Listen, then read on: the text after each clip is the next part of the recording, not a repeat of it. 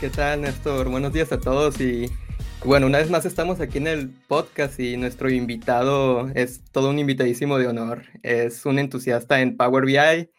Llevo conociéndolo ya alrededor de dos años, creo, ¿verdad, Néstor? ¿Cómo estás? ¿Qué tal, Javier? ¿Cómo estás? ¿Me escuchas, ¿Me escuchas bien? Perfecto, perfecto. Todos te escuchamos perfecto. ¿Cómo te encuentras? Bien, bien, bien. Gracias. Este, contento por la invitación. Estamos aquí bueno. para, aportarlo con, lo que esté a nuestro alcance, como siempre. Fabuloso, Néstor. De hecho, justo ahorita que te estoy presentando, recuerdo que yo creo hace un poco más de dos años fue cuando tuvimos nuestra primera conversación, ¿verdad? Exacto. ¿Lo recuerdas? Exacto, sí, sí, sí. Recuerdo que a través de LinkedIn me contactaste y entonces a partir de ahí ya nace la, la amistad y pues siempre colaborando, ¿verdad? Siempre buscando la forma de, de hacer sinergia y colaborar. Y, y, de hecho estoy muy agradecido con eso, Néstor. Me, me da gusto que, que, te guste colaborar de esta manera y yo creo que podemos aportar mucho a la comunidad con, con todo lo que estamos haciendo. Y, y bueno, Néstor, de hecho, eh, puede ser que algunos de aquí ya te conozcan, algunos otros no. Recuerdo que hiciste la invitación hace un par de días para que accedan aquí al podcast. Pero igualmente, ¿qué te parece si haces una pequeña presentación de tu parte, de tu persona? Listo, claro. Este, no, gracias nuevamente, Javier, por la invitación. Eh, siempre es, un honor estar aquí y participar y, como te dije anteriormente, eh, de cierta manera contribuir con la comunidad, hablar un poco del tema de Power BI, hablar también un poco del tema de, de inglés que vamos a ver y el punto final del emprendedorismo. Eh, algunos ya deben conocerme. Mi nombre es Néstor Adriansen. Eh, soy originalmente de Perú, pero actualmente vivo acá en los Estados Unidos desde el 2015. Eh, siempre he tenido una pasión muy grande por números, por, por analizar datos. Entonces, este, mi background fue en ingeniería también, entonces por ahí nace el, amor por, números y análisis de datos. Entonces, este, siempre he estado buscando formas, ¿verdad?, de poder contar historias, inicialmente usando Excel, luego usando eh, otras herramientas y después ya nace la idea de, de estas herramientas que tenemos ahora, ¿verdad?, que es Power BI, también tenemos Tableau y otras herramientas de visualización de datos. Entonces, siempre he estado ahí, tratando de aprender algo nuevo siempre, cada día, y, y pues ya cuando empecé a conocer de estas herramientas, eh, me gusta siempre estar jugando, ¿verdad? Jugando con, con, las herramientas, este, explorando, aprendiendo algo nuevo todos los días. Y básicamente esa es mi historia. De hecho, creo que es algo Mm, creo que me identifico en cierta manera, no sé por qué en ocasiones me siento muy identificado con muchos en la forma en que comenzamos hablando del tema de Power BI, como que hay ciertas cualidades en las que compartimos por lo general las personas que tenemos un interés en este tema. Y, ciertamente yo también, eh, cuando comienzo con Power BI, yo siempre supe que, que los números tenían algo que me llamaban la atención. Siempre me gustó la forma de hacer cálculos, las fórmulas, de lo que sea, siempre de alguna manera eh, como que lo entendía fácilmente. Hay muchas cosas que no entiendo. En realidad, eh, yo creo que me afecta un poco el, hecho de tener mala memoria, pero hablando de fórmulas, como que me gusta estar practicando y comprender más en el camino de, de las medidas y cálculos. Y igualmente cuando te conocí, Néstor, yo recuerdo que veía que compartías contenido, así tal cual lo comentabas en LinkedIn, y, veía sobre tu expertise, sobre tu background y me sentí muy identificado con tu experiencia. Creo que andamos por caminos muy similares eh, cuando, cuando vi eso. Yo también estudié ingeniería, estudié una maestría, creo que tienes una maestría en negocios, ¿verdad? También. En administración de negocios, sí. ¿E-, ¿Es por eso que te has ido a, a Estados Unidos a, a, vivir? Es uno de los motivos. Este, siempre tuve en mente hacer una maestría en otro idioma. Eh, y obviamente el inglés es el idioma que, que siempre está en nuestras mentes, ¿verdad? Nosotros como latinoamericanos siempre este, tenemos en mente, o, o, es inclusive un requisito cuando estamos en la universidad para poder este, graduarse como ingenieros o como bachilleres o como profesionales en realidad, que tengas este, un nivel por lo menos intermedio de inglés, ¿verdad? Entonces, este, Siempre tuve en mente hacer una maestría fuera de Perú. Y bueno, esta es una historia muy interesante porque la idea inicial era que haga una maestría en Inglaterra, porque en la universidad donde estudié enseñaba inglés británico. Interesante cómo funcionan las cosas allá. Entonces dije, ok, eh, como estoy aprendiendo inglés británico, pues eh, lo más práctico sería que me vaya a un país donde hablen o donde tengan el acento británico. Esa era mi forma de pensar en ese, en ese momento. Entonces dije, ok, voy a hacer una maestría afuera y la idea es que haga una maestría en Inglaterra. Pero bueno, por cosas del, de la vida y del destino, pues al final resultó acá en los Estados Unidos. y ya este, hice mi maestría en, en, este, en administración de negocios en la Universidad de Clemson. Justamente este polo que ven acá es, es el, la universidad donde hice la maestría. Ya, entonces orgullosamente de Clemson lo muestro para todo. Eh, ¿Hay algún animal o cómo se le dice, una mascota distintiva de, de la universidad? Sí, es el, el, tigre. El tigre, ah. Tigers, entonces le dicen Clemson Tigers, se llama. O sea, si tú estudias en la Universidad de Clemson, tú puedes decir que eres un Clemson Tiger. Genial, es uno de, mis animales favoritos, de hecho. sí, sí, cada universidad tiene su mascota. Es, es interesante cómo funcionan las cosas acá. Ya, ya. Eh, me parece muy interesante tu, tu, historia, Néstor. Y si te parece, podemos comenzar a hablar sobre... Tenemos muchas cosas que conversar y de hecho yo creo que se entrelazan con todo esto que estamos platicando porque yo lo que veo, y justo lo comentaste, te, te vas a Estados Unidos en 2015 justo en ese año fue cuando lanzan Power BI en sí al público en general, y ah, que es algo muy curioso también, pero a mí me gustaría conocer, y se los comento a todos los que están aquí, me gusta mucho conocer la experiencia inicial que, que tuvieron los invitados, con, igualmente con cualquiera que hable. Me gusta conocer su, su experiencia inicial con los comienzos, no sé si pudieras platicarme un poco al respecto sobre cuando conoces Power BI, tal vez en qué año y, con qué comienzas en sí, eh, qué tipo de análisis o qué tipo de desarrollos comienzas a, realizar. No, esa es una buena pregunta. Empecé a conocer de, de, Power BI cuando en el 2017, ese, ese año era el último año que estaba haciendo mi maestría, y empecé a conocer este, inicialmente en realidad acerca de Tableau, porque ese era uno de los cursos, no exactamente el curso era Tableau, pero en uno de los cursos que llevaba eh, enseñaron parte de Tableau. Entonces, este, es ahí donde empieza a conectar más los puntos, ¿verdad? Y digo, ok, entonces esta es una herramienta muy buena de visualización de datos. Investigando un poco más, me doy cuenta que hay otra herramienta que aún es más este, versátil, en mi opinión, que se llama Power BI. Entonces empecé a conocerlo en el 2017, pero ya empiezo a practicarlo más con fuerza en el 2019, eh, en el actual trabajo en donde estoy. Y pues inicialmente es muy, es muy simple en realidad. O sea, si tú quieres poner gráficos, digamos, prediseñados o usando simplemente fórmulas prediseñadas, o preestablecidas en el programa, simplemente lo que haces es jalar, arrastrar, jalar, arrastrar y empiezas a darle color y ya pones un gráfico muy, muy básico y por lo menos ya empiezas a contar historias, ¿verdad? Entonces, así es, así, así empecé, eh, explorando la herramienta, como era una herramienta gratis, bajar Power BI Desktop totalmente gratis, entonces fue más accesible, digamos. Entonces, básicamente, explorar la herramienta, empezar a jugar con la data, empezar a, eh, empezar a contar historias con la data. En el 2019 empieza toda. Y ya este, y como he ido aprendiendo aún más poco a poco, ya me parece que exactamente en julio decido crear mi canal de YouTube para poder compartir lo que ya he ido aprendiendo. Y eso es lo que vengo haciendo actualmente, ¿verdad? O sea, voy aprendiendo no soy un experto, pero de cierta manera ya he ido aprendiendo y todo lo que estoy aprendiendo lo voy compartiendo con la comunidad.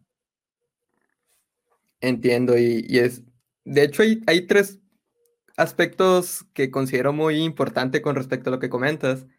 Uno de ellos es, eh, comentas que, en tu compañía eh, lo adoptaron o lo utilizan, en este caso eh, Power BI, o, o, bueno, quisiera entender si, si tú como para tu rol, si tú solamente lo utilizas para tus actividades o es algo que en sí hay varios usuarios dentro de tu compañía que lo estén utilizando.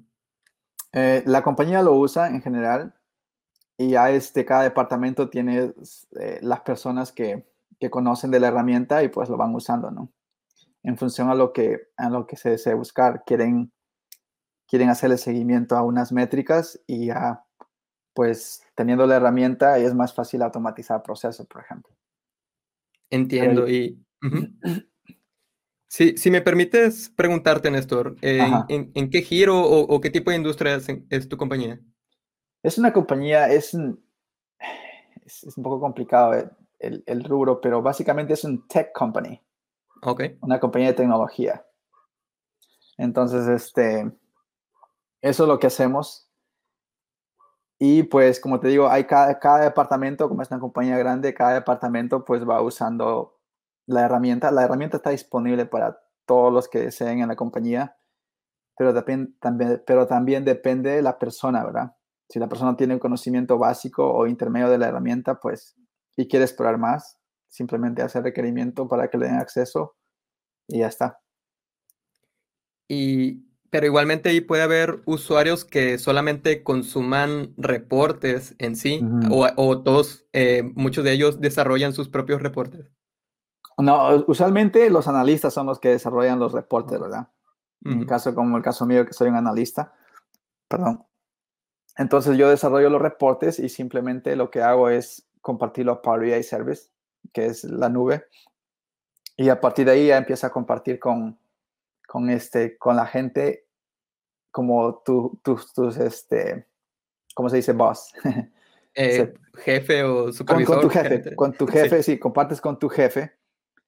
Compartes con tu jefe y este, con otras personas, ¿verdad? Que, que deseen ver el resultado final. Entiendo. Y, y de hecho es algo que a lo mejor muchas personas que van iniciando con Power BI eh, puede ser que no lo tengan claro, pero es algo de lo que me gustaría hablar. Mm, yo creo que, no todos en sí tienen que, aprender a desarrollar reportes de Power BI a fondo en sí. Muchas veces, eh, así como lo comentas, hay jefes que, su actividad principal en sí no es desarrollar reportes, sino que su actividad principal es manejar gente, eh, tomar decisiones en sí para el, el rol en el que se estén desempeñando.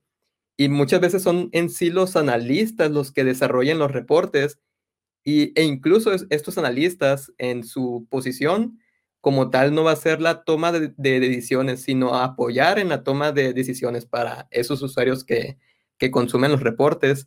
Igualmente hay muchos tipos de roles, así como, como creo que me acabas de comentar, Néstor. Hay roles en donde nuestra actividad principal en, en nuestro departamento eh, estamos tan involucrados en un tema, tal vez dando seguimiento a, un almacén o, logística, la cadena de suministro, y esa es nuestra actividad principal, pero nos apoyamos en sí de Power BI como un complemento para empezar a, analizar esos datos o empezar a representar la información o esos indicadores que estamos buscando para apoyarnos en nuestro propio rol o en nuestro propio proceso. Es algo de hecho, es la forma en la que yo comencé y creo que, a muchos les puede servir de ayuda. Para aquellos que, que no han comenzado a utilizarlo o que ya lo comenzaron a utilizar, yo creo que al partir de, ahí, conociendo que puede ser para cualquier tipo de rol, puede ser un, rol, puede manejarse un tanto híbrido, en el sentido de que manejas Power BI y otras herramientas para tu posición, pero sí hay, hay otros roles en donde como bien comentabas, Néstor, hay desarrolladores que el 100% de su tiempo están creando reportes de Power BI. Entonces, es simplemente algo que quería destacar y, es una forma en la que me empiezo a imaginar el ambiente en tu compañía, Néstor. No sé si quisieras agregar algo al, respecto. No, lo que tú mencionas es correcto. Eh, en realidad, eh, los jefes, ellos no tienen tiempo para analizar data, ¿verdad? Lo que ellos quieren es simplemente ver un reporte final y a partir de ahí ellos toman decisiones. Y nosotros como analistas lo que tenemos que hacer es contar la historia, ¿no? Ok, este, basado en esta data, este, estos son los resultados y basados en estos resultados, pues el proyecto va o no va, ¿verdad? Porque puede que sea un proyecto muy bonito en teoría, pero al final si los números no, no hablan, que es un proyecto bueno o un, un proyecto que en donde vemos ganancias, entonces al final como analista nosotros estamos contando la historia a, a los consumidores de los reportes y decimos, pues, me parece interesante tu proyecto, pero, pero al final los números no, no hablan que es un proyecto positivo para la compañía. Entonces nosotros como analistas tenemos la oportunidad de, de influenciar de, de, alguna u otra manera porque hay algo que nos respalda, ¿no? Que es la data. Entonces la data, la data no miente, la data mientras nosotros hagamos un buen trabajo de limpieza previo a organizar el reporte, nos va a contar una historia eh, muy, muy exacta o muy, muy, muy cerca a lo exacto.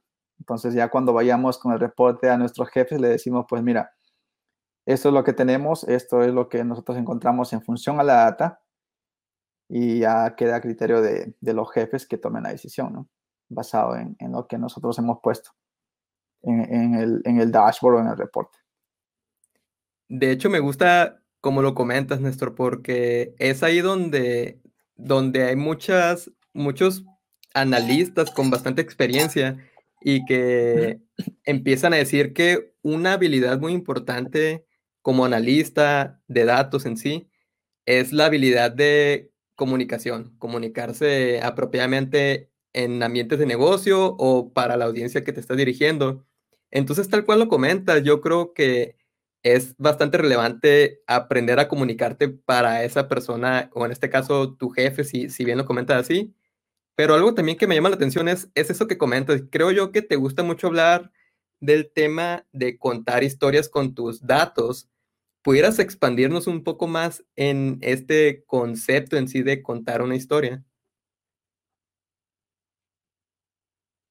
Claro, este, uno puede poner gráficos muy bonitos, ¿verdad? -huh. bien coloridos, bien organizados, todo.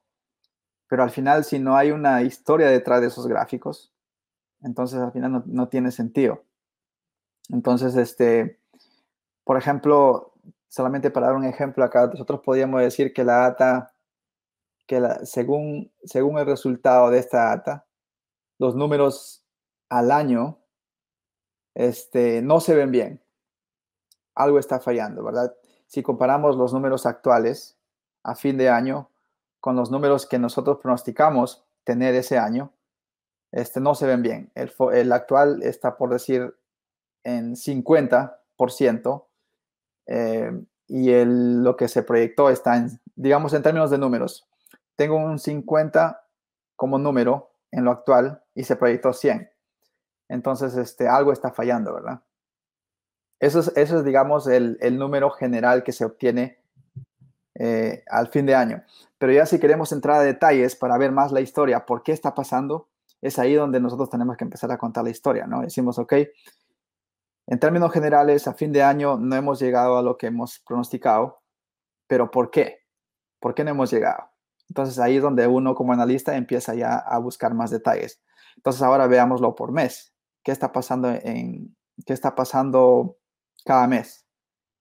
De repente, este, en abril es el mes en donde se ve más impacto, ¿verdad? ¿Por qué? Porque de repente tenemos el efecto del COVID, ¿verdad?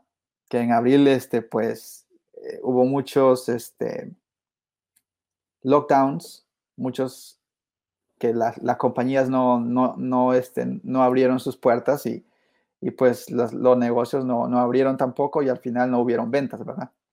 Entonces pueda que de repente abril fue el mes donde vimos mayor impacto, ¿verdad? Entonces ahí está el detalle, ¿verdad?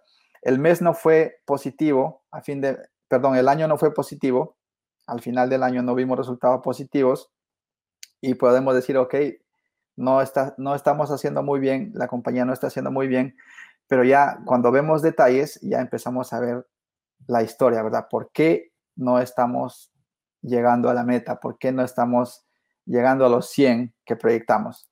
Entonces ya nos damos cuenta que cuando vemos ya más a detalle, en abril, abril es el mes en donde pues este, nos golpeó mucho el tema de la pandemia. inclusive mayo puede ser el siguiente mes, ¿verdad? Porque abril puede, puede que sea el mayor mes donde vimos mayor impacto negativo, pero hay meses posteriores en donde poco a poco ha ido recuperando. Entonces, básicamente cuando uno pone un reporte, cuando uno crea un reporte, puede ver el resultado general a fin de año, que puede ser bueno o malo, y a partir de ahí vienen más preguntas, ¿verdad? ¿Por qué fue bueno? ¿Por qué fue malo? Si fue malo, veamos eh, en términos de, de, meses. ¿Qué mes es el que, el que tuvo más problemas? Y después de eso, detectamos el mes y por qué ese mes tuvo más problemas. Y en este caso que doy el ejemplo, pues si vemos el 2020, diríamos pues la pandemia tuvo la culpa, ¿no? Hubo muchos lockdowns, hubo mucha, muchos negocios cerrados, no hicimos ventas y entonces por eso al final eso nos afecta, el, no llegamos a lo proyectado. Entonces básicamente esa es la idea que tengo yo de contar historias. tenemos un número general y después empezar a buscar los detalles, ¿verdad? ¿Por qué sucede esto? Y de repente hay factores externos que no lo podemos manejar y obviamente este, buscar sustento, ¿verdad? Buscar sustento, por qué fue productivo, por qué no fue productivo y con eso ya decirle la historia completa a nuestros jefes o a las personas que estén visualizando nuestra, nuestra data.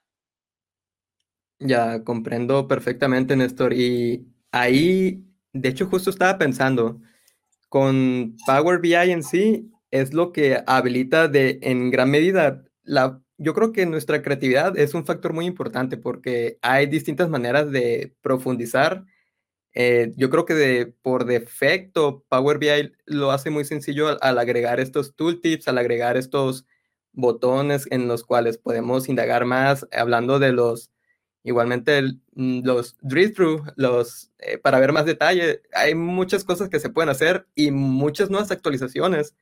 Estoy intentando recordar esta última actualización, el nombre, de que te empieza a contar una historia como tal que lo puedes leer en base a ciertos indicadores. No recuerdo el nombre, se me, se me acaba de ir, pero es una nueva actualización que... Es para detectar anomalías, creo. Sí, está la de detectar anomalías y esta otra. Tal vez alguien en audiencia lo, oh, pueda comentar. Sí, sí, sí, sí, sí. Sé, que estás, sé de lo que estás hablando, pero no me acuerdo el nombre exacto. Pero justo eso que comentas, así por ejemplo, que, que te empieza, en este caso, a, con los en este caso, los algoritmos, los, las funciones de inteligencia artificial te empiezan a, apoyar Power BI en describirte con su lenguaje natural eh, esos indicadores que, que, que, estás analizando y que te ayudan a contar una historia sin necesidad de complicarte tanto. Entonces, es algo que, que en lo personal, por eso apoyo bastante Power BI, porque tiene muchas funciones en sí no recuerdo el nombre, se me fue el nombre. Sí, sí tiene un, nombre especial, pero yo creo que, muchos de aquí pueden indagar más al respecto también si simplemente buscan las nuevas actualizaciones. Em, otro punto, Néstor, otro punto, eh, justo lo mencionabas también hace un momento sobre que comenzaste un, canal de YouTube a crear contenido. ¿Cómo en sí, cómo eh, tal vez sin que nos lleve mucho tiempo, me gustaría conocer a grandes rasgos cómo surge esa iniciativa. Yo, yo tengo un, yo recuerdo que me comentaste de eso sobre una conversación eh, que lo veías como parte de apoyar a la familia en Perú. Me, comentaste de una misión a largo plazo que tienes, me llamó ah, mucho la atención. Me llamó ah. bastante la atención. No sé si todavía continúes con esa misión que, que, era parte también de la creación de contenido. ¿Pudieras comentarnos un poco al respecto de, de cómo surge esa motivación inicial? Sí, sí, sí. No, esa es una buena pregunta. No, yo siempre pienso que nosotros somos privilegiados, ¿verdad? ¿Por qué? Porque de alguna u otra forma somos profesionales que, que tenemos una responsabilidad con las personas que no están en nuestro lugar. Entonces, este, una de las formas que siempre he tenido en mente, una de las ideas que siempre he tenido en mente es, originalmente, como te dije, soy de Perú y este, y he sido pues este hijo de agricultor, de cafetalero en Perú. Entonces, y sé más o menos cómo es la vida, ¿verdad? De un agricultor en Perú. Y qué tanto esfuerzo ellos hacen para poder vender su producto a un precio justo. Y al final, como el precio del café es una, es una comodidad, entonces al final el precio no, no es tan competitivo. Entonces al final muchas veces este, simplemente trabajan, los agricultores trabajan para este, pagar lo que, lo que invierten nada más. O sea, simplemente llegan al punto de equilibrio, ¿verdad? No hay forma en que, en que obtengan un beneficio más, más grande de lo, del esfuerzo que ellos hacen. Entonces, una de las cosas que siempre he tenido en mente, o que siempre ha estado en mi mente, es este, traer café de Perú a los estados. Pero hay un café que se llama café especial. Hay diferentes tipos de café en realidad, pero hay un café especial que, que no, no se encuentra en muchos lugares en realidad. Depende mucho del clima, depende mucho de la altitud. Hay varios factores y ese café se llama café especial. Entonces, al, traer café especial o, si un agricultor vende café especial, lo que hace es simplemente obtener mayores beneficios por libra de café. Entonces, si usualmente el café convencional está en un dólar con 50 céntimos por libra, entonces el café especial, como es un café especial, tiene muchas cualidades positivas, eh, pueda que esté 4 dólares, ¿verdad? Por libra. Entonces, eso hace de que este, el agricultor tenga un mayor beneficio al momento de vender su café. Entonces, eso he tenido en mente, ¿no? O sea, estoy acá en los estados y de alguna manera reunir este, agricultores que produzcan ese tipo de café y pues traerlos, ¿verdad? Traerlos, este, traer ese café acá a los Estados Unidos y de alguna manera retribuir a esa gente, ¿no? Que hace tanto esfuerzo y decirle, ok, mira, tú has trabajado bastante, has puesto mucho esfuerzo y por tu esfuerzo, pues esto es lo que te mereces, ¿no? Entonces, esa es una de las ideas que, he tenido y que siempre la tengo en mente, pero hay, muchos detalles ahí porque al final capital es uno de los, de los detalles que, se necesita, ¿verdad? Para traer café. Y, otros, y otras cosas más también que están ligadas al tema de exportación. Y después el tema de la pandemia vino y al final este, pusimos esa idea en, está en suspenso por ahora. Pero siempre he tenido en mente hacer algo, algo adicional, ¿verdad? Porque soy una de que, que si no hago nada, siento que mi tiempo no está siendo bien invertido y como que me siento que no estoy haciendo nada productivo y, y me siento como que siento, como siento que, que no estoy, que estoy malgastando mi tiempo. Entonces siempre trato de estar ocupado por ahí haciendo una otra cosa, aprendiendo algo nuevo. Entonces, como ya empecé a conocer la herramienta de Power BI y como me gusta el tema de análisis de datos, dije, ok, entonces voy a empezar mi canal de YouTube, voy a empezar a compartir conocimientos en YouTube. Y esto nace de que la idea de YouTube nace cuando estaba poniendo, es una historia muy interesante. Em, tuvimos nuestra primera niña, entonces ella tenía un año, me parece, un año y medio más o menos, ya empezó a caminar y todo. Y mi televisor estaba pues ahí, ¿no? Sin, estaba ahí en su, en su lugar, pero ya cuando los niños empiezan a caminar, entonces empiezan a agarrar todo, empiezan a tumbar cosas y todo. Entonces al final es un peligro que el televisor esté ahí. Y lo que hice fue este, el plan fue colocar ese televisor en la pared, pero no sabía nada de eso, o sea, cómo coloco un televisor en la pared, no sabía nada de eso. Entonces lo que hice es este, meterme a YouTube. Me metí a YouTube y entonces digo, ¿cómo puedo eh, poner un televisor en la pared? Y me aparece un montón de, ideas en YouTube, ¿no? Y en cuestión de horas, en cuestión de horas, este, aprendí cómo poner un televisor en la pared, sin tener ningún tipo de, de background acerca de cómo poner el televisor en la pared. Entonces dije, ok, esta herramienta de YouTube me parece muy interesante. Hay mucha gente que se beneficia de esta herramienta. Eh, y entonces dije, ok, ¿qué hago yo para poder este, compartir también mis ideas? Y como ya estaba aprendiendo Power BI, entonces dije, ok, lo que voy a hacer es todo lo que estoy aprendiendo en Power BI, lo voy a compartir en YouTube. Entonces hay mucha gente que necesita esto y ya por ahí se beneficia también. Entonces así nace la idea, ¿no? Nace la idea y ahora sigo con el tema de Power BI. Eh, tengo un canal, inicialmente el canal está en dos idiomas, en inglés y en español, pero ahora hace un mes más o menos decidí crear otro canal solamente para poner contenido en español. Entonces ahora el canal que se llama Bisexualization, eh, actualmente solamente publico contenido en inglés. Ya el otro canal está para español. Entonces, esa es más o menos en términos generales la historia, cómo nace la idea de crear contenido en Power BI. Ya, ya, comprendo, Néstor. Y es un tanto admirable en realidad lo que siento que estás haciendo, ¿no? Eh, eh, con esta misión que tienes en apoyar a, tu familia y conocidos y en realidad a, a, bastantes personas en Perú. Y me llama la atención, eh, de hecho, no estaba muy seguro ese dato porque comentas, yo, yo recuerdo que tenías el, el canal en inglés y en español, se me hacía una dinámica muy interesante, entiendo que las audiencias eh, se puede ver un tanto complicado que haya personas que solo sepan inglés o viceversa, español nada más, y, y ver contenido en ambos idiomas eh, puede ser algo conflictivo, pero entonces, tienes un canal en inglés, otro canal en español. Eh, ¿Cómo se llama este canal en español para aquellos que les interese?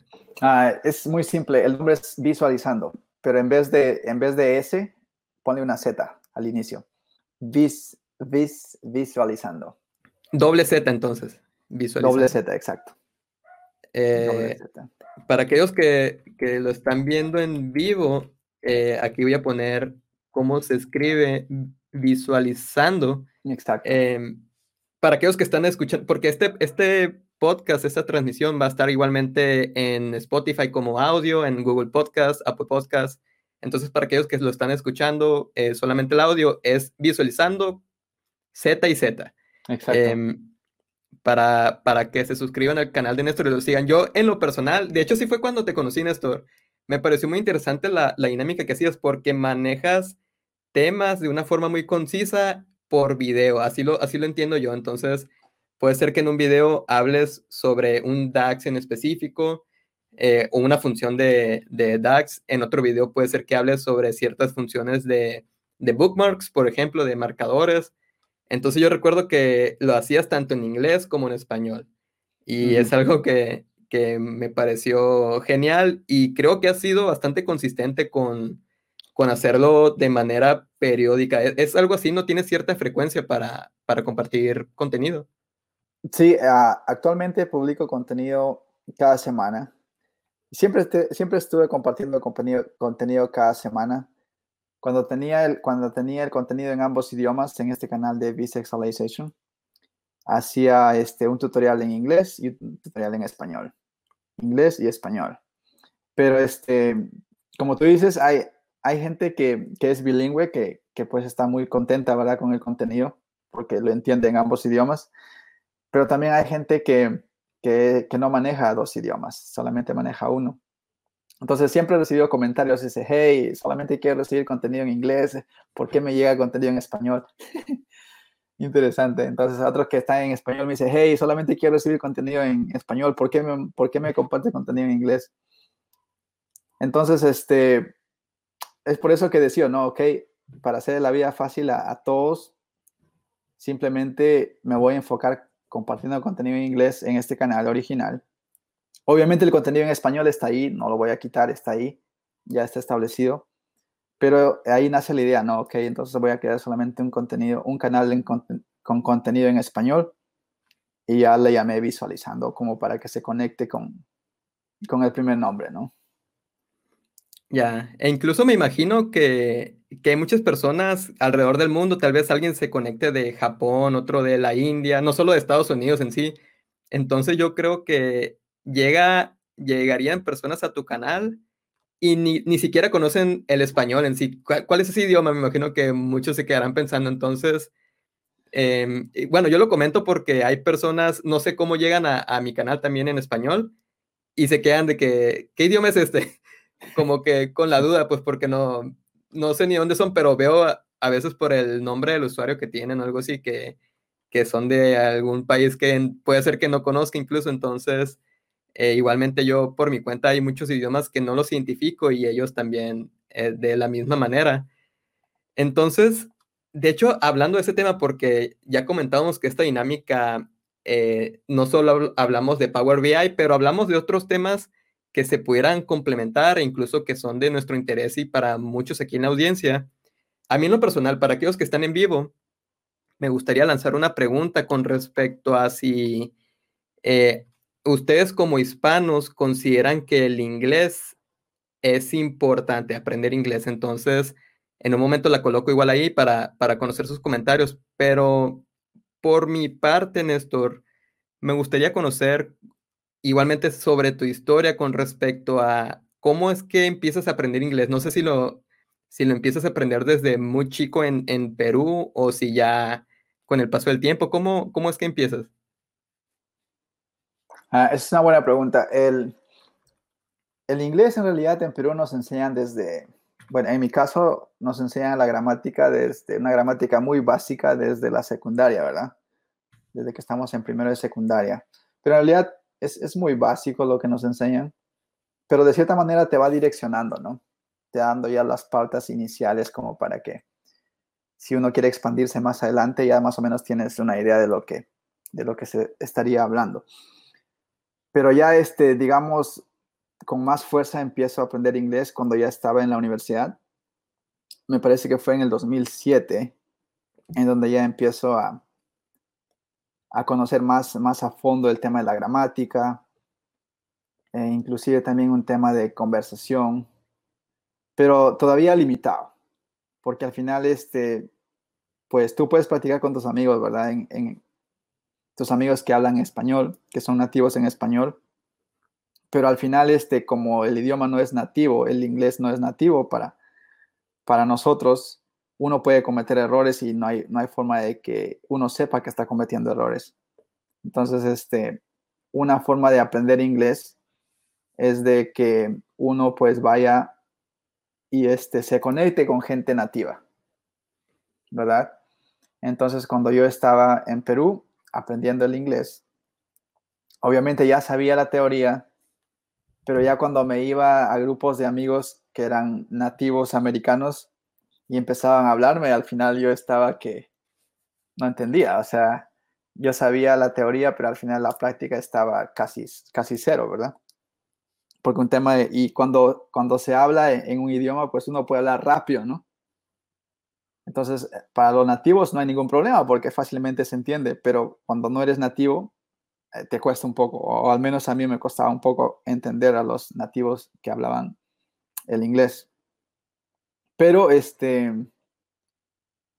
simplemente tienes que, tienes que, tienes que estar listo para, hacer, para cometer errores, porque uno a veces no habla el inglés porque tiene miedo de cometer errores, ¿verdad? como que te sientes que te van a juzgar, te dicen, ok, mira, estás hablando inglés, pero pero me parece que tu inglés no es correcto. O sea, uno tiene eso en la mente, ¿no? Y eso es lo que a veces mucho nos limita a nosotros en que vayamos aprendiendo el idioma. Entonces, una de las recomendaciones que yo tendría es simplemente, si uno quiere aprender inglés, una de las formas es, este, hay grupos de gente nativa que va al país, pues trata de, trata de contactarte, ¿no? Trata de contactarte con ellos. a veces hay grupos eh, inclusive en Facebook, donde hay grupos de inglés que uno puede entrar y, también practicar, simplemente pierde el miedo y empieza a hablar. O sea, uno puede saber la gramática, pero ya en tema de, hablar, eso es lo que nos cuesta un poco, ¿no? Pero no seamos temerosos, simplemente eh, démonos permiso de cometer errores, que eso nos va a permitir este, mejorar. Porque si no intentamos, pues, entonces, ¿cómo aprendemos, no? parte, es parte de la vida en cualquier aspecto. Uno tiene que intentar y, y si comete errores, pues corregir los errores y, y, seguir, nada más. Ya lo creo, Néstor. Y, y, comentas, se me quedó grabada la fecha, comentas que en 2007 eh, vas, comienzas a, bueno, en la universidad comienzas a, profundizar más en el idioma inglés. Desde ese momento, desde 2007, ya, ya tenías el objetivo de irte a Estados Unidos, ya lo tenías pensado. 2007, y en realidad, en realidad lo tenía pensado desde mucho antes, salir de, salir del Perú a estudiar, porque esa era mi idea. Si yo salgo del Perú, voy a salir a estudiar, a hacer una maestría. Y es por eso también que tenía ese, amor por el idioma, ¿no? Por, por aprender ese idioma. Entonces, como tú mencionas, el, idioma, el inglés es uno de los idiomas eh, más importantes, diría yo, en términos de, de profesionalismo. Por ejemplo, hay muchos, muchos libros que están en el idioma inglés primero, ¿verdad? Salen. Este, y, y, al traducirlos al idioma que uno quiera, toma tiempo. Por ejemplo, hay un libro y probablemente ustedes conozcan este libro, que es el, la guía definitiva de DAX. Este es uno de los libros que uso yo mucho para, para aprender. Entonces, todo este libro, eso de acá está en inglés. No sé si habrá en español, sinceramente. No sé si de repente tú, Javier, sabes si, si hay este libro en español, pero no he escuchado. Probablemente, probablemente estén trabajando en la versión en español. Probablemente, no sé. Pero eso toma tiempo. Entonces, el contenido primero lo encuentras en inglés. Entonces, si uno sabe inglés, pues ya tiene una ventaja, ¿no? Ya tiene una ventaja y dice, ok, me compro el libro en inglés y empiezo a, darle, ¿no? A estudiar. Entonces, este, el idioma es, muy importante. Así uno no lo sepa, no, no puede hablarlo, ¿no? Pero si ya uno ya lo puede entender, entonces uno ya está un paso adelante, ¿no? Con este libro y con los libros que uno quiera. Ya, sí. Ya, ya. Entonces, me imagino cuál va a ser tu respuesta a esta pregunta que, tengo, Néstor, porque ahorita nos comentas una anécdota sobre... Comentas que, cuando estabas iniciando tu canal de YouTube, un, parte de tu motivación fue la historia con, tu niña cuando estaba bebé, que, que buscaste en YouTube cómo instalar una televisión en la pared, cómo poner ese rack, no sé cómo lo, habrás hecho, pero mi pregunta aquí es, ¿Lo buscaste en español o lo buscaste en inglés? Inglés. Entonces, parte de, de, lo, bueno, de lo que haces, por lo general todo lo buscas en inglés y siempre ha sido así desde que, bueno, tal vez, no sé si desde Perú, pero desde que estás en, Estados Unidos, ¿cómo, cómo te manejas en ese aspecto? Acá solamente en inglés todo, pero cuando todo, todo lo que busco, hay cosas que también quiero saber en español, porque a veces uno está aprendiendo el idioma y crean o no, este, uno se confunde, porque uno está aprendiendo el inglés y a veces no hablas bien el español, ¿ya? ¿Por qué? Porque se cruza, ¿no? Se cruza el, idioma. Entonces, este, siempre busco contenido en inglés acá. Y, y ya si hay algo más exacto, específico, lo busco en español también. Pero en Perú, en Perú lo que hice para aprender, para aprender más, para familiarizarme más con el idioma, es este, poner todo en inglés. Mi computadora le cambié el idioma al inglés. Mi celular le cambió el idioma al inglés. Entonces, este, todo estaba en inglés. Entonces ahí ya te vas familiarizando con los términos, ¿no? Entonces es una práctica también que es, muy recomendable. Si uno está aprendiendo otro idioma, cámbiale el idioma, ¿no? Cámbiale el idioma a tu celular, cámbiale el idioma a tu computadora. Y, y va a ser difícil al inicio hasta que te familiarices, pero ya eso te va guiando, te va direccionando que vayas pensando en inglés. Ya lo creo. Yo también, esa práctica que comentas, yo también la, desde que, bueno, desde que me puse de meta aprender o dominar más el inglés, también desde siempre el celular en, en inglés, todos los ajustes en inglés. Eh, actualmente todos mis dispositivos están en inglés, solo que sí últimamente, em, bueno, por ejemplo, también hablando del tema de Power BI, eh, mi audiencia en realidad eh, es en español, no, ninguno es en inglés. Y, yo utilizaba las herramientas en inglés, eh, los tutoriales con la interfaz en inglés, todo en inglés. Entonces como que sí había un cierto conflicto y yo por mi parte también justificando el por qué utilizo la interfaz en inglés y por qué les puede ayudar también utilizarla en inglés. Eh, sigo mencionando eso, pero ya últimamente cambié mi dinámica de, eh, o mis didácticas en utilizar como tal la interfaz y y si explico de algún concepto o, algo en el navegador, eh, ya no lo hago en, inglés, es más en español, porque sí como que muchas personas tienen conflicto con eso, pero igualmente intento destacar como que el, enfoque o tener como prioridad empezar a, a, aprender un poco más sobre inglés técnico o inglés de negocios, que va a ser muy importante en una carrera de inteligencia de negocios o, o como analista de datos. Entonces, eh, por un lado está ese conflicto, pero yo por mi cuenta sí lo intento también, así como comentas, seguir llevando esa práctica de utilizar dispositivos en inglés, ver películas en inglés, tal vez con subtítulos en inglés si, si se gustan apoyar, pero sí es algo que, que en lo personal a mí me ha servido y yo creo que, que como bien comentas, eh, a muchos les puede servir. Sí, y, y, si ya empiezas a soñar en inglés, ya estás ahí ya con el inglés. Es interesante que que empiezas ya a conocer más inglés, y, esto no es broma, en realidad eso sucede, cuando tú empiezas a soñar en inglés, es una buena señal de que ya tú estás ahí aprendiendo el idioma, que ya estás familiarizado con el idioma. Este, y, no sé si te pasaba a ti, pero cuando yo recién llegué acá a los Estados Unidos, yo, suponía que sabía inglés, porque decía, no, mira, yo estaba en la universidad, yo estaba aprendiendo inglés, ya, ya estoy en el nivel avanzado de inglés, pasé todos los exámenes de inglés, chévere, todo bien, me voy a los Estados Unidos, no voy a tener problemas. Pero llego a los Estados Unidos y la realidad es otra. ¿Por qué? Porque la gente habla rápido, porque este, tiene jergas propias de la zona, entonces al inicio un poco difícil, ¿no? Yo decía, ok, yo, yo pensé que sabía inglés, pero en realidad no sabía el, el, acento, ¿verdad? El acento de, de la gente de, de, la zona. Pero ya, este, conforme va pasando el tiempo, uno ya se adecua, ¿no? Se va aprendiendo poco a poco. Y ya cuando uno empieza a soñar en inglés, ya este, uno se siente ya más cómodo en el idioma.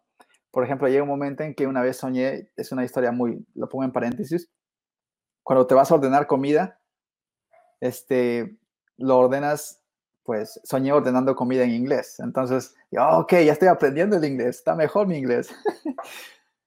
Entonces es interesante cómo, cómo funciona la cosa de, de los idiomas. Sí, eso es fabuloso. Y, y, yo creo que ocurre más, como bien comentas, si estás en Estados Unidos, eh, te encuentras trabajando en Estados Unidos, entonces siento yo que, que el idioma inglés lo practicas o lo hablas mucho más allá, tal vez un 95% de tu tiempo y el otro 5% porque hablas con tu familia o, o alguien en Perú o una conversación conmigo, los tutoriales en español, pero siento yo que lo practicas bastante el inglés. Y sí, yo también, eh, de hecho tú lo sabes, Néstor, también yo me encontraba en Canadá, trabajando en Canadá, entonces sí, había días que por completo estuve hablando inglés y sí se me quedaba eh, en ciertos sueños, así también el, el, inglés, pero ya estando por acá en, en México es algo que en realidad ya no lo practico tanto por acá, ya no estoy trabajando con la compañía en donde hablaba inglés, entonces sí es algo como que, como bien comentas, con el paso de los meses, de los años, se te va quedando y se te va quedando muy bien. E igualmente como lo comentas, yo creo que hace un, hace un momento que comentabas que te enfocaste mucho en la gramática, a pesar de que a muchos no les guste, yo creo que va a ser lo esencial o algo fundamental, no tanto enfocarse en tener el mejor acento, porque ese es casi imposible de, de lograrlo ya en una edad adulta, pero la gramática, mientras hables lo más perfecto que se pueda, yo creo que, que va a ser lo mejor. No tanto el, el, enfoque en sonar como alguien americano o alguien de Inglaterra, británico, sino manejar un lenguaje apropiado en el inglés, darte a comunicar de la mejor manera. Yo siento que, que va a ser el, el, mejor enfoque para aquellos que quieran aprender inglés.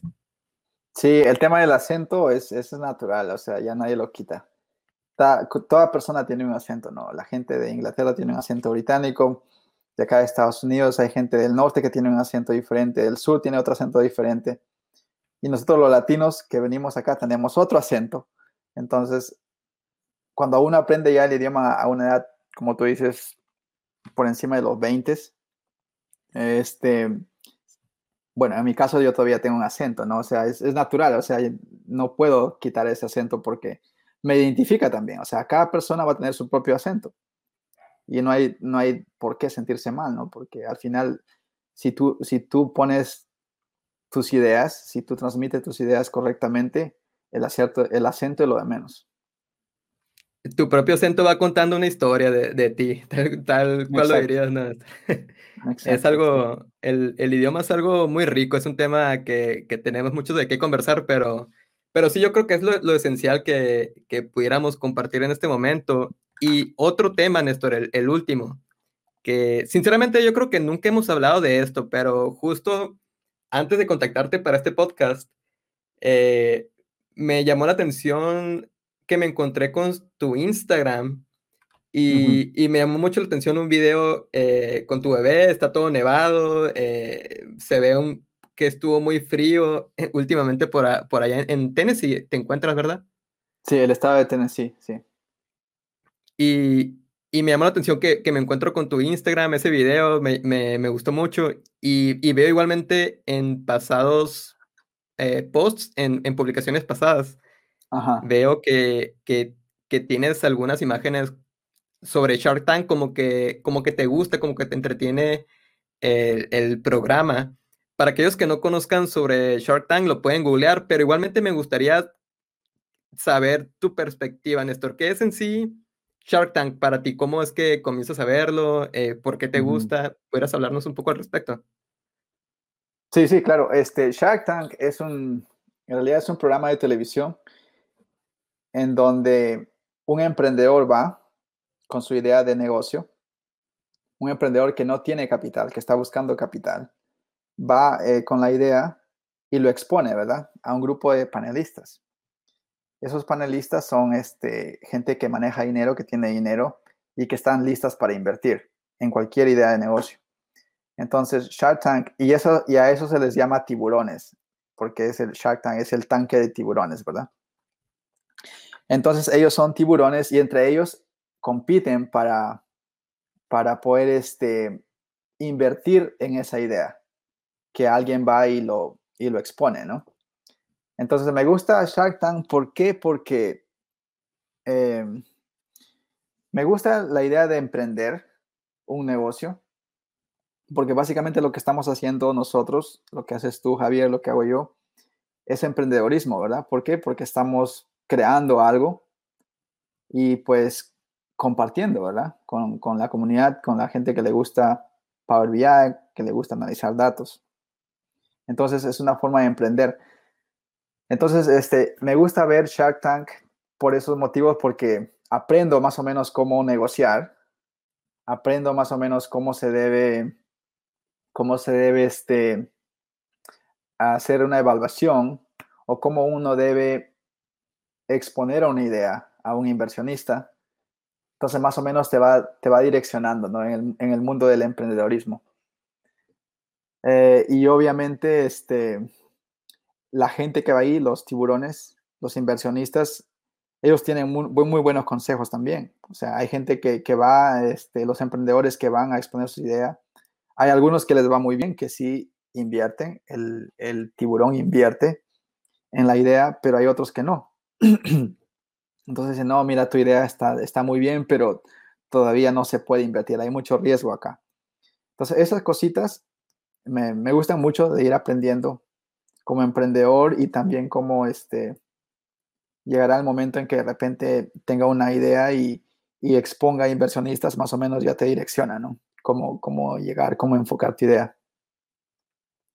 Ya, ya. Y ahí, por ejemplo, Néstor, tú comienzas a verlo eh, por tu cuenta, es como en sí como un hobby, lo ves con tu familia, con, con tu esposa, ¿cómo, ¿Cómo es en sí que empiezas a verlo? ¿Lo ves en la versión en, en inglés o lo ves en, en, una versión de Latinoamérica? No, todo está en inglés.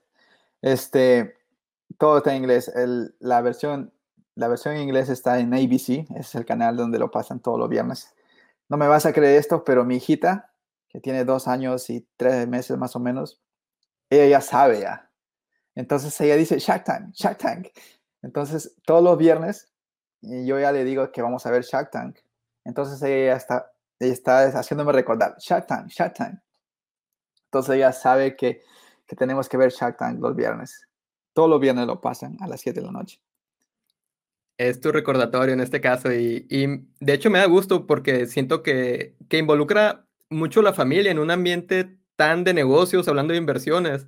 Yo también lo veo con mi familia y, y en este caso les gusta en, en, sí. Muchas veces no se desconoce sobre el tema pero la, la, idea de que llega gente de todo tipo de entornos, todo tipo de, de ambientes a presentar un proyecto que, que, para muchos puede ser de nuestro interés, eh, a mí también me, me, gusta bastante. E incluso comentabas de, de tu hija, pero también en ocasiones aparecen niños emprendedores y eso también me llama mucho la atención. Es, es impresionante. Es increíble. Este, compartí una historia en Instagram de un niño que tenía, creo, 12 años, no sé, 12, 13 años, un, muchacho, un adolescente, tenía un negocio y, este, y trabajaba con su papá. Entonces su papá, este, y él, y él contaba la historia, ¿no? De que cuando ellos se van a, a, buscar capital, a exponer sus ideas de negocio a los inversionistas, entonces iba el papá con el hijo, ¿no? Se iban con su idea, con sus documentos, todo, a exponer la idea al inversionista. Entonces él contaba la historia, ¿no? El niño contaba la historia de que una vez fueron a un inversionista, no recuerdo exactamente qué inversionista era, pero este, le dijeron, ok, este, gracias por venir, este, pero al niño, al niño déjenlo, déjenlo aquí en la sala, por favor, porque el niño no puede entrar, solamente que entre el papá. Y entonces él dice, un momentito, un momentito, yo soy acá el, el, el, dueño del negocio, ¿cómo me vas a dejar fuera? Entonces, es increíble que los niños desde pequeñitos, los que tienen la mentalidad de emprendedor, ya tienen esa idea, ¿no? Entonces, este, pues este niño con este con su papá eran, eran este, business partners, eran este, compañeros en el negocio, 50-50, por ejemplo. Y el niño conocía muy bien del negocio, o sea, si tú, si tú ves el video, por ejemplo, ese niño te explica toitito. Te sabe cómo, cómo funciona el tema de marketing, te sabe cómo funcionan las ventas. Entonces es increíble, se aprende mucho de, ellos. Sí, y de hecho sí, es fabuloso. Eh, algo que, que quería comentar al respecto es que en Shark Tank se te ocurren muchas ideas de otros negocios aunque no estén en el mismo ámbito. Por ejemplo, hace un momento comentabas sobre, sobre tu idea con, con el apoyo en, tu familia en Perú con el tema del café.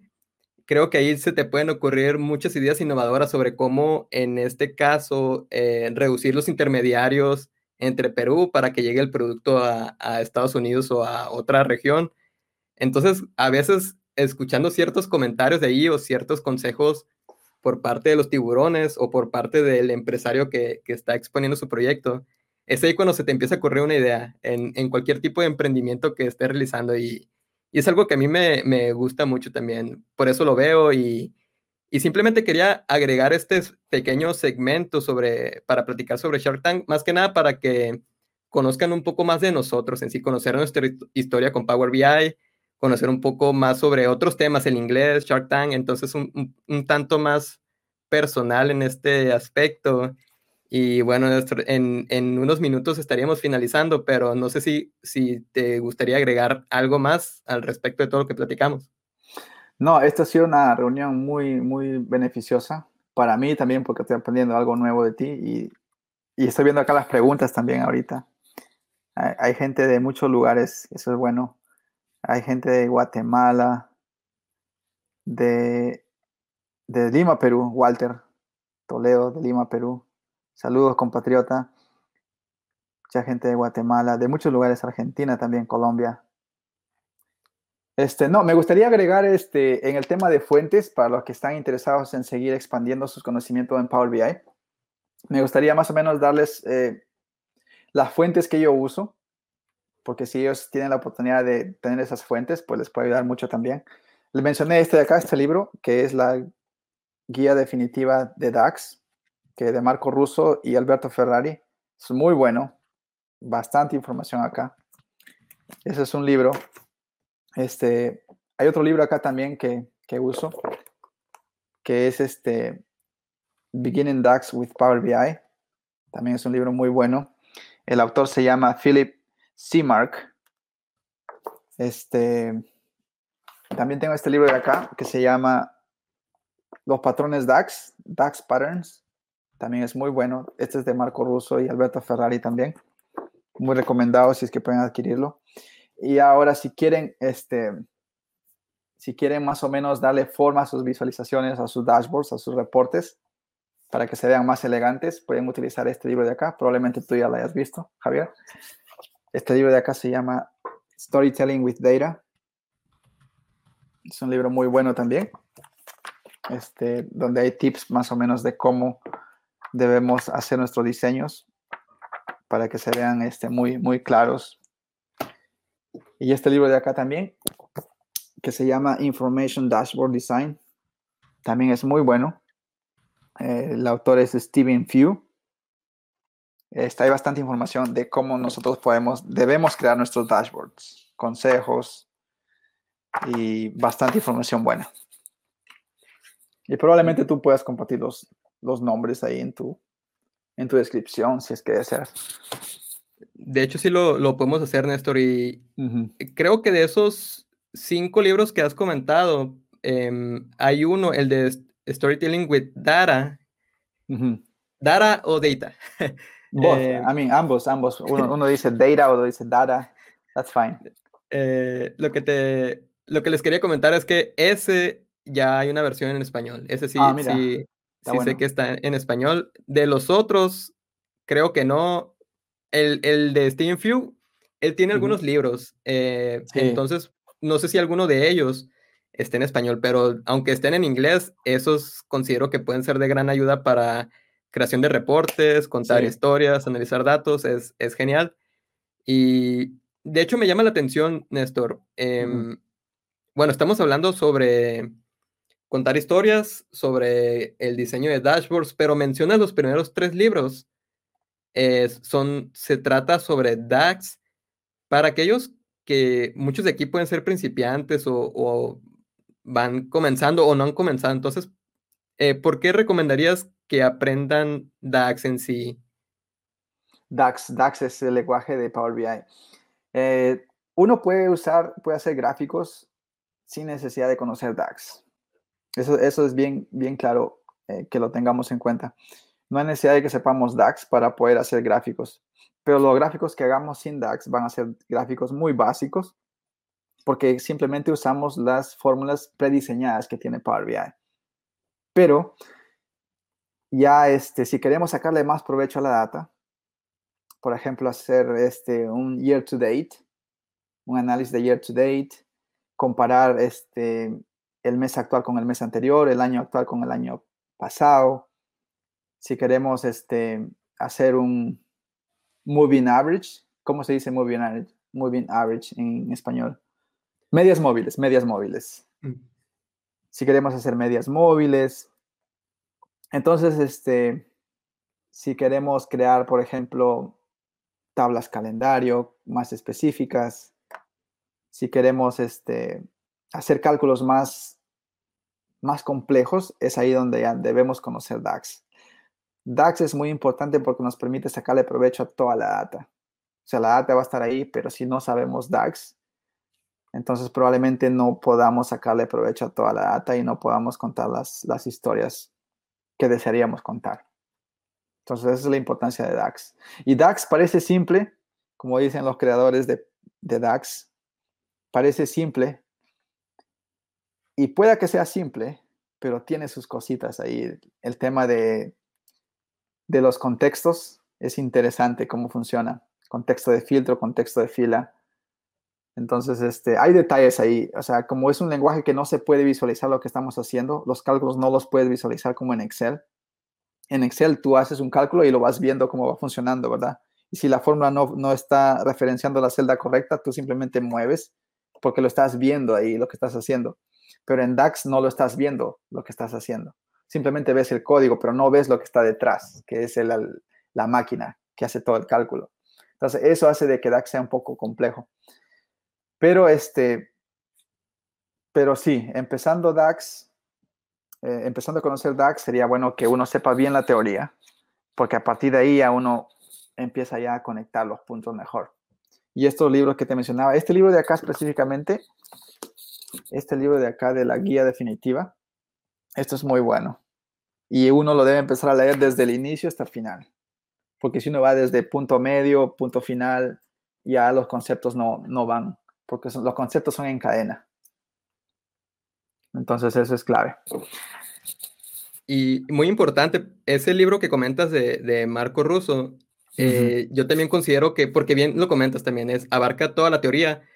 Muchas veces nosotros buscamos tutoriales en YouTube sobre cierta expresión, cierta fórmula, nos funciona, pero muchas veces no estamos aplicando eh, los conceptos correctos o previos, hablando de crear un modelo de datos que en este caso ya nos va a empezar a incorporar todas aquellas funciones de inteligencia de tiempos, también igualmente que, que bien comentaba, se requiere una tabla calendario, muchos aspectos que se entrelazan, entonces muchas veces nosotros ya creamos un reporte sin un modelo de datos adecuado y queremos empezar a incorporar ciertas funciones que, eh, hablando de este tema de inteligencia de tiempos, por ejemplo, eh, se requieren una cierta estructura en nuestro modelo para poder utilizarlos. Entonces, es ahí donde en este libro se explica con gran detalle. Entonces, yo también lo recomendaría que, que lo vean desde el inicio, vayan aplicando todos los aspectos teóricos. En el caso de que quieran profundizar más, porque también lo comentaba Néstor, hay muchas cosas que no se requieren DAX, hablando de análisis sencillos, empezar a representar información. Si hasta ahí les funciona bien su reporte, adelante, pero si quieren empezar a hacer algo más complejo, un análisis que les está pidiendo su jefe, que lleve ciertos escenarios como tal, entonces es ahí donde va a ser muy recomendable leer esos libros y leer más sobre la teoría en, ciertos blogs, ciertos tutoriales, los tutoriales de Néstor que están en inglés y en español va, a ser muy importante. Y de hecho me gustaría eh, que nos compartieras más detalles sobre eso, Néstor, sobre cómo pueden conectar contigo eh, y cómo pueden acceder a tus tutoriales. Yo entiendo que son gratuitos porque están en YouTube, pero igualmente si nos puedes volver a comentar y no sin antes agradecerte por todo este tiempo y todo lo que nos has compartido en la sesión.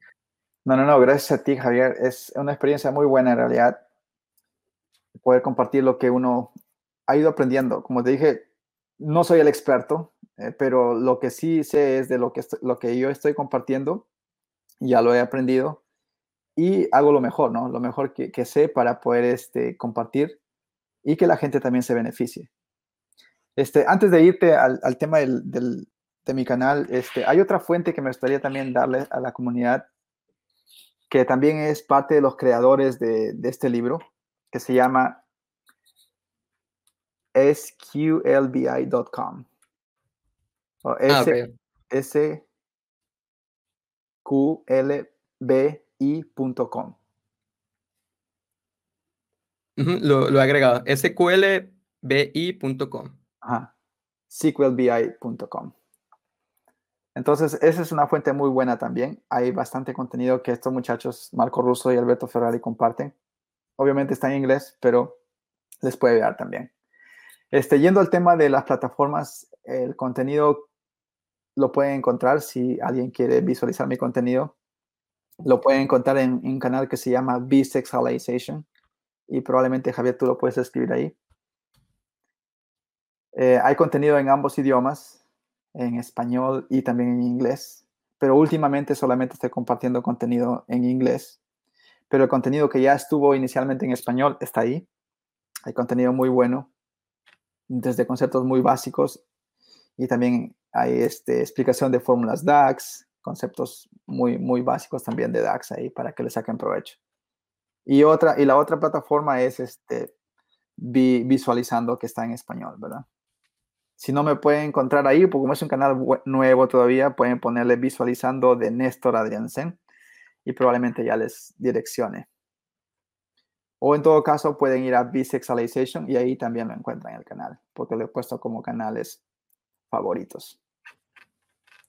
Ya lo creo. e igualmente pueden googlear Néstor Adriansen. Creo que en lo personal no es un nombre que se me haga tan común. Yo creo que que muchos ya te pueden encontrar por, por ese medio si te googlean en tus redes sociales. Yo siento que, que te pueden encontrar igualmente. En dado caso de que aquellos que estén intentando encontrarte no lo pueden hacer, es otra forma que lo pudieran hacer. O, igualmente desde LinkedIn, siento yo, ¿no, Néstor, que te pueden encontrar? Sí, en LinkedIn también me pueden encontrar. Este, Néstor Adrián Sen o Bisexualization también es ahí. También me pueden encontrar en, en Twitter, también estoy en eh, Instagram y Facebook, Bisexualization. Fabuloso, Néstor. Entonces, hablando de la, de la última fuente de sqlbi.com, eh, estaba pensando que ahí desde el navegador eh, pueden ponerle que se traduzca automáticamente. No va a ser perfecto, pero al menos pueden darse una mayor idea de, lo que están tratando de explicar en, en esta plataforma es impresionante también lo que están haciendo los creadores de la plataforma, los italianos, eh, Marco Russo y Alberto Ferrari, son... Es tanto contenido que tienen. Eh, es, yo creo que lo manejan en un formato de blog, pero también manejan videotutoriales, cursos que son, pueden comenzar desde manera gratuita. Entonces es una gran fuente y muchas gracias por, por recomendarlo, Néstor. Eh, va a ser de gran ayuda. y bueno, Néstor, si no hay nada más que agregar, muchas gracias por este tiempo. No, gracias a ti, Javier. Ha sido una experiencia muy buena y, gracias a todos también por conectar y hacer los, la conversación más interesante. Los comentarios son muy buenos ahí que, que están dejando. Sí, ha sido fabuloso la, la, participación de la audiencia y bueno, para aquellos que están escuchando también en diferido, eh, si nos están escuchando desde Spotify o algún otro medio, algún otro podcast, muchas gracias por habernos escuchado y vamos a seguir transmitiendo en, en un futuro con más invitados como Néstor, todos unos entusiastas, va, va, a estar genial. Entonces, nos vemos en próximas sesiones y, y muchas gracias a todos. Saludos, Néstor. Sí, este, brevemente, recuerda que tenemos una sesión también que, que, quedamos para, me parece que es fin de mes, Javier. Es correcto. Eh, si, si, mal no recuerdo, sería el 27, sábado 27 de marzo, ¿es correcto? Sábado 27, sí, vamos a hablar acerca de DAX. Conceptos vamos a hablar muy básicos, sí. Es correcto, vamos a hacer el anuncio para, para esos días para que, para que lleguen y, y va a estar genial, Néstor, ya lo creo. Listo, listo, este, Javier, gracias por tu tiempo y gracias por la invitación. Y gracias a toda la comunidad por estar presente ahí. Saludos, Néstor. Seguimos en, en contacto. Listo, gracias, nos vemos. Gracias.